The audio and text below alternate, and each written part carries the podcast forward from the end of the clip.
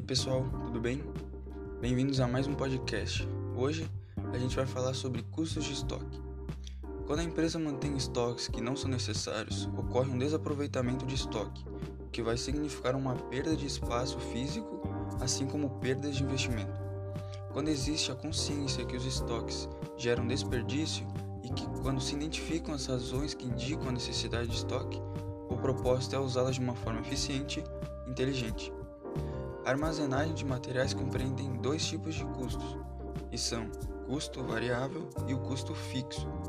Sobre o custo variável, é o custo de operação e manutenção dos equipamentos, manutenção dos estoques, materiais operacionais e instalações e custos de perdas, e entre outros.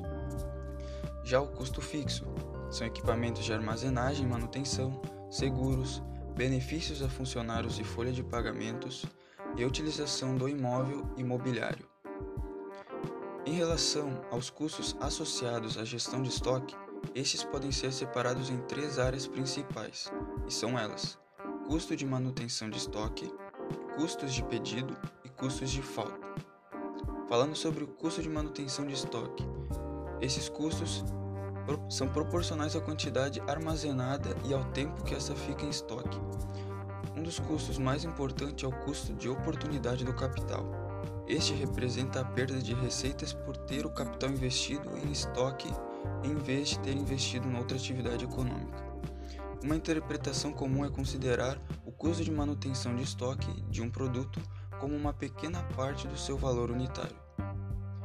Custos de pedido são referentes a uma nova encomenda, podendo esses custos ter tanto variáveis como fixos. Os custos fixos associados a um pedido são o envio da encomenda, receber essa mesma encomenda e inspeção. O exemplo principal de custo variável é o preço unitário de compra dos artigos encomendados. E por fim, mas não menos importante, custos de falta, custos derivados de quando não existe estoque suficiente para satisfazer a procura dos clientes em um dado tempo.